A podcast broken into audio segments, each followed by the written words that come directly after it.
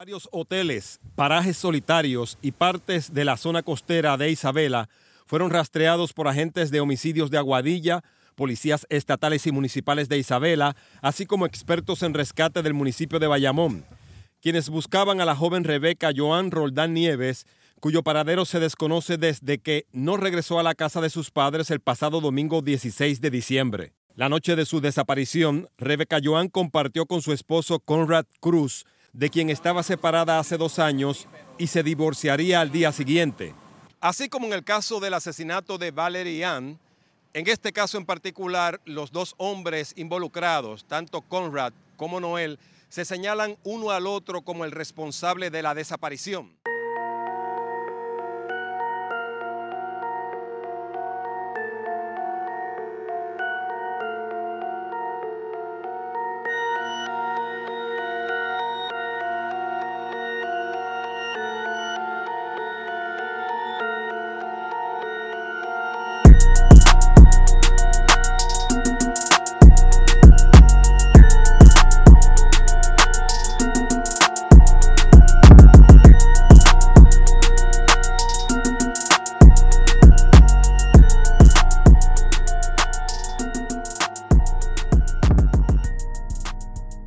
Saludos, espero que te encuentres bien. Según estadísticas del negociado de la Policía de Puerto Rico, 1.335 mujeres adultas y menores de edad han sido reportadas como desaparecidas solo desde enero del 2018 hasta abril del 2021. Al momento en el que se hizo este reportaje, 1.247 de estas mujeres y niñas habían sido localizadas y se mantiene activa la búsqueda de unas 88 de ellas. Lamentablemente las estadísticas del negociado de la policía no identifican cuántas de estas mujeres fueron halladas sin vida. Solamente en el 2021 más de 40 mujeres fueron asesinadas en Puerto Rico. Según la propia policía de Puerto Rico, solo se han producido arrestos en un 12% de los asesinatos. En el episodio de hoy te voy a hablar de una de estas mujeres desaparecidas. Su nombre es Rebeca Joan Roldán Nieves. Isaías Roldán y su esposa Carmen Judith Nieves, del pueblo de Isabela, tenían un hijo de 14 años cuando conocieron a la niña Rebeca Joan, quien tenía apenas 11 meses de nacida, en un hogar para menores abandonados al que Carmen Judith le brindaba servicios de contabilidad. En sus planes nunca estuvo adoptar a una niña, sin embargo, cuando se encontró con la pequeña, según contó Carmen en una entrevista para el Nuevo Día, fue como si le hubiese hablado un ángel con un mandato de Dios. Desde que vio a la niña, le cogió cariño y decidió que la adoptaría. Isaías y su hijo mayor estuvieron de acuerdo y casi de inmediato comenzaron a llevarse a la bebé a su casa los fines de semana primero, los días feriados y en sus vacaciones. Ya a los cuatro años la niña vivía con ellos como un hogar de crianza y tras largos y tediosos trámites lograron finalizar su adopción cuando la niña tenía entre 7 y 8 años. El nombre de nacimiento de Rebeca Joan era Joan Marie, pero cuando se finalizó su adopción, ella misma escogió llamarse Rebeca por una telenovela que veía junto a su madre Carmen.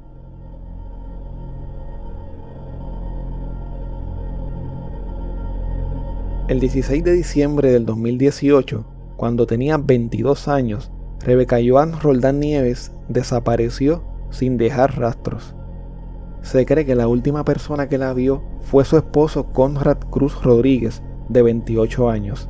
Rebeca Joan y Conrad Cruz llevaban dos años separados luego de que ella lo denunciara debido a varios incidentes de violencia doméstica y amenazas de muerte ocurridas durante su relación. Aunque las autoridades intervinieron con Conrad ante las acusaciones de violencia doméstica, el caso en su contra no prosperó en el tribunal. Pero, poco antes de su desaparición, Rebeca Joan había solicitado el divorcio formal de su esposo Conrad Cruz. El 17 de diciembre, un día después de su desaparición, ambos tenían que acudir al tribunal para finalizar sus trámites de divorcio por la causal de ruptura irreparable. La noche antes, el 16 de diciembre, se alega que Conrad llamó a Rebeca Joan para decirle que su hijo de cuatro años, quien estaba bajo la custodia de sus abuelos paternos, se había caído. La razón por la cual los abuelos paternos del niño tenían su custodia no sale en los documentos y reportes a los que yo tuve acceso. Rebeca Joan llegó hasta la casa de los padres de Conrad Cruz en la urbanización Jardines del Caribe en Isabela. Se cree que ella compartió un rato con su hijo y se dio cuenta de inmediato de que el niño no había sufrido ninguna caída. Se dice que luego Conrad salió a llevarla de regreso a casa de una amiga, pero Rebeca Joan nunca llegó. Al día siguiente, al percatarse de que no había llegado a su cita en el tribunal, la abogada de Rebeca Joan alertó que la joven no había comparecido a la vista y fue reportada como desaparecida por su familia. Luego de ser reportada como desaparecida, comenzó una intensa búsqueda dirigida por agentes del CIC de Aguadilla junto a la Policía Municipal de Isabela y agentes de la División de Personas Desaparecidas de la Policía de Puerto Rico. Debido a información y confidencias que la policía había recibido, la búsqueda se concentró en el área pesquera y de la playa de Isabela. Se utilizaron buzos, canes de la policía, expertos en búsqueda del área de Bayamón. Sin embargo, la búsqueda no rindió frutos.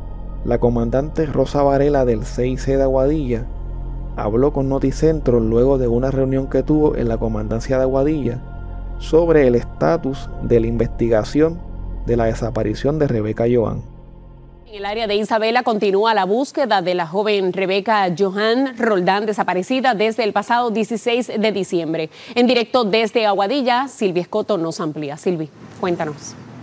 Mónica, nos encontramos en la comandancia de Aguadilla, en donde agentes de la División de Homicidios de Personas Desaparecidas y del CIC se reunieron esta mañana en cuanto al caso de la desaparición de Rebeca Joan Roldán Nieves, de 22 años, que desapareció en el municipio de Isabela el pasado 16 de diciembre. Conmigo se encuentra la comandante y la directora del CIC de Aguadilla, Rosa Varela. Eh, ¿Qué pudieron, pues, eh, qué resultados hay de esa reunión que hubo esta mañana? Sí, esta mañana mañana nos reunimos con la División de Homicidio, particularmente la sesión de personas desaparecidas, retomando los trabajos que realizamos en el día de ayer, de la búsqueda que realizamos en el área de Isabela, la parte que colinda con sector llamado Villa Pesquera y la parte de atrás del antiguo Hotel Palmarina.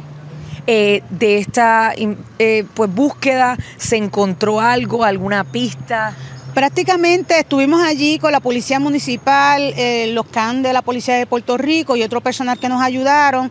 Eh, trabajamos un perímetro, ciertamente, pues eh, no, no dimos con nada ni positivo ni negativo, ¿verdad? Pues en ese sentido, ¿verdad? Este, pero no encontramos nada que nos pudiera ayudar el esclarecimiento de esta persona que está desaparecida desde el 17. Comandante, ¿qué procede entonces ahora? Pues en nosotros esta mañana nos volvimos a reunir este, tempranito, eh, retomando los trabajos nuevamente, donde estamos parados con este caso. Ciertamente hoy tenemos unos asuntos en fiscalía, unas entrevistas que realizar.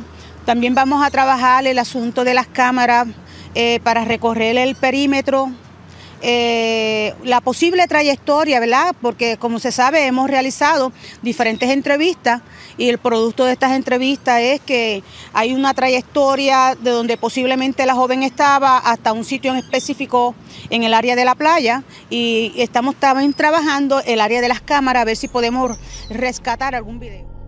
Luego de varios días de búsqueda con el mismo lamentable resultado, la policía decidió que no realizaría más expediciones a menos que recibieran información relevante o pistas sólidas que ayudaran a dar con el paradero de Rebeca Joan.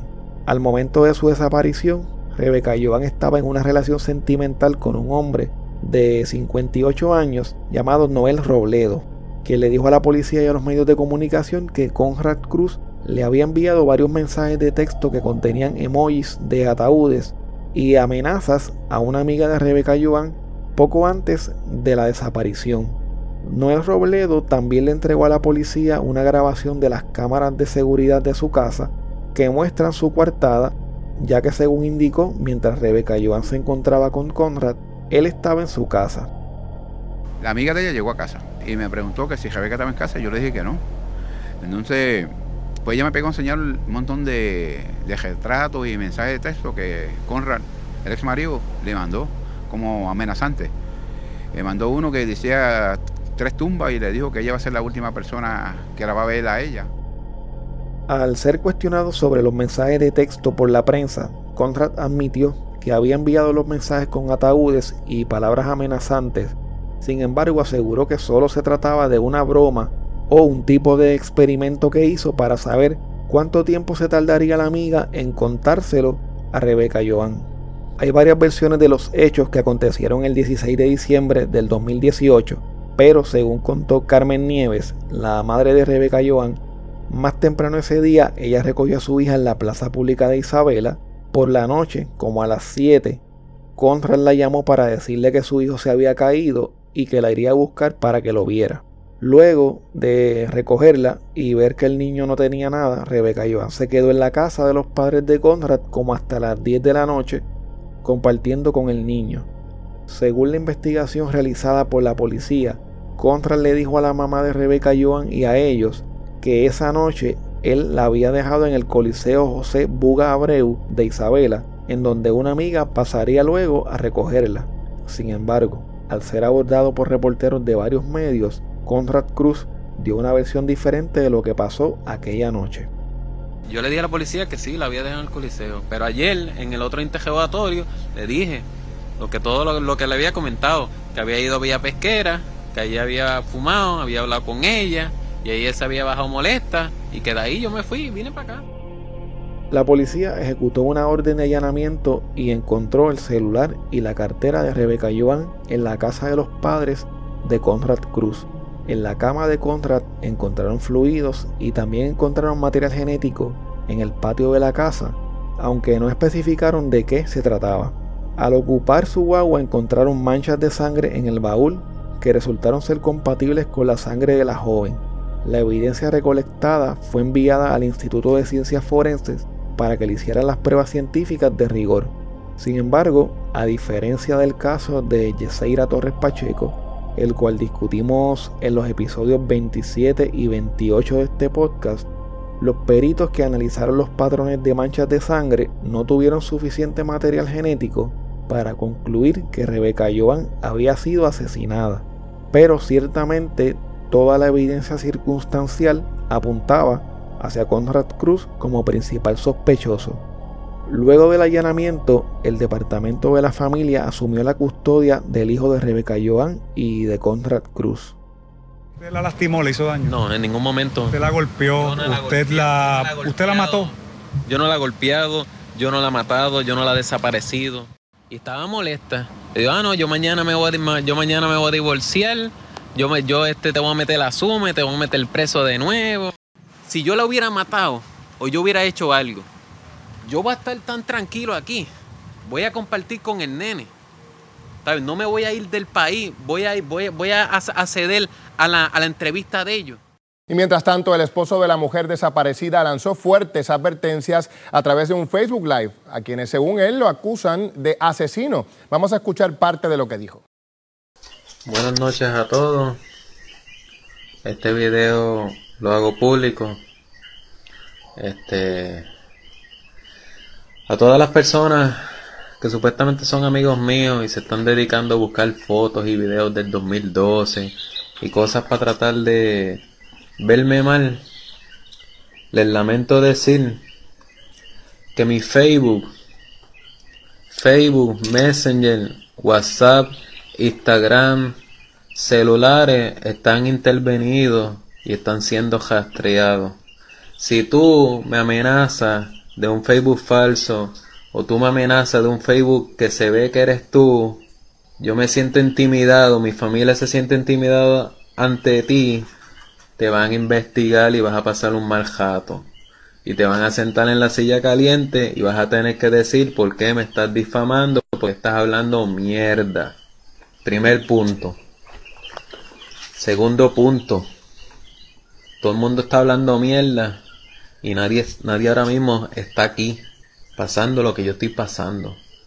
Yo atendí hoy a tres canales de televisión y di la entrevista tranquilamente, voluntariamente. Yo no voy a cejar ningún Facebook. Yo no me voy a esconder a nadie. El que nada debe, nada teme. Yo estoy claro. Y pues, ¿Qué se puede decir? Desgraciadamente, Cogí la fama más rápido que... ¿Cómo es que se llama el loquito este? Que Marvel Boy. Ya mismo no llego al choliseo, pero quizá, quizá me metan en la federal o algo. Eso es siendo sarcástico. Pero pues, aparecemos en todos los canales. Si quieren mi autógrafo, quieren mi selfie, ya tú sabes. Si yo fuera a sufrir cada vez que, que tropiezo el dedo, el dedo con los esquineros de las puertas, ya me hubiera cortado todos los dedos. Así que Dios los bendiga. Eviten juzgar. Eviten, tú sabes, eviten ser malos gatos. Varios meses pasaron y en agosto del 2019, Conrad Cruz Rodríguez fue arrestado pero por venderle drogas a un menor de 17 años. A Conrad se le ocuparon cuatro bolsitas de marihuana, un envase de plástico con una moña de marihuana, una bolsita con cocaína y 4 dólares en efectivo. La jueza Melissa Soto del Tribunal de Aguadilla determinó causa para arresto contra Conrad Cruz y le fijó una fianza de 120 mil dólares, la cual no pudo prestar por lo que fue ingresado en el complejo correccional Las Cucharas de Ponce. Luego de esto, Conrad se declaró culpable y fue sentenciado a 5 años de cárcel. El sargento Ariel Irizarri, supervisor de la División de Homicidios de Aguadilla, fue entrevistado por primera hora luego del arresto de Conrad Cruz y dijo que en ese momento estaba en espera de los resultados de unas pruebas de ADN que se le haría a la evidencia recopilada en la casa y en la guagua de Conrad para reencaminar la investigación de la desaparición de Rebeca Joan. Ese mismo año, la comandante Rosa Varela reveló que habían recibido una confidencia sobre una casa abandonada en la urbanización Corchado de Isabela, en donde se cree que pudo haber estado Rebeca Joan, por lo que extrajeron varias muestras de ADN con la esperanza de poder esclarecer este caso. Según la comandante, la evidencia fue enviada al Instituto de Ciencias Forenses para que se le hicieran los análisis de rigor. Según la comandante Varela, en su más reciente investigación en la urbanización Corchado de Isabela, lograron obtener una evidencia con ADN. Este tipo de evidencia es la que tenemos actualmente en espera, en que el Instituto de Ciencias Forenses nos pueda ayudar con los resultados del mismo. En el 2021, según reportó Miguel Rivera Push del Vocero, el FBI comenzó a colaborar con la Policía de Puerto Rico trayendo expertos forenses y recursos de la agencia con el fin de ayudar en la investigación de la desaparición de Rebeca Joan. Esto sucedió luego de que meses antes el teniente Orlando Camacho, director de la División de Homicidios del Cuerpo de Investigaciones Criminales de Aguadilla, le pidiera asistencia al FBI. El teniente Orlando Camacho dijo lo siguiente. Tenemos un sospechoso, pero no tenemos evidencia para imputarle algún delito, que en ese caso pudiera ser secuestro nos faltan algunas piezas para poder radicarlo. Nosotros no radicamos casos que no estén completos. Le haríamos un flaco servicio a la familia si radicamos un caso que no esté completo. Tenemos bastante evidencia, tenemos un sospechoso. Una vez lo completemos, vamos a someter. Sin embargo, los padres de Rebeca Joan le dijeron a Benjamín Torres Gotay en un reportaje especial publicado el 31 de enero de este año, 2022, que solo se enteran de lo que está pasando con la investigación de la desaparición de su hija cuando llaman a la gente del CIC de Aguadilla que está a cargo del caso. Según dicen, la policía nunca se ha comunicado con ellos. Al hijo de Rebeca Joan y de Conrad, que ya tiene 6 o 7 años de edad, casi no lo ven ya que está bajo la custodia de sus abuelos paternos y como se puede entender, no tienen buena comunicación con ellos. Según este reportaje, Conrad Cruz actualmente está bajo probatoria por el caso de drogas del cual se declaró culpable en el 2019. Desde el 16 de diciembre del 2018 no se sabe absolutamente nada del paradero de Rebeca Joan. Aunque la policía dice que tiene un sospechoso, no confirman ni niegan que se trate de Conrad Cruz. Ya han pasado más de tres años desde ese día y todavía sus padres se preguntan dónde está Rebeca Joan. Nuestro mayor anhelo es encontrarla con vida, que eh, yo sueño todos los días con que ella me llamen al teléfono. Y es de verdad bien desesperante y agobiante para nosotros este, la espera y la desesperanza de uno querer saber algo y no saber nada.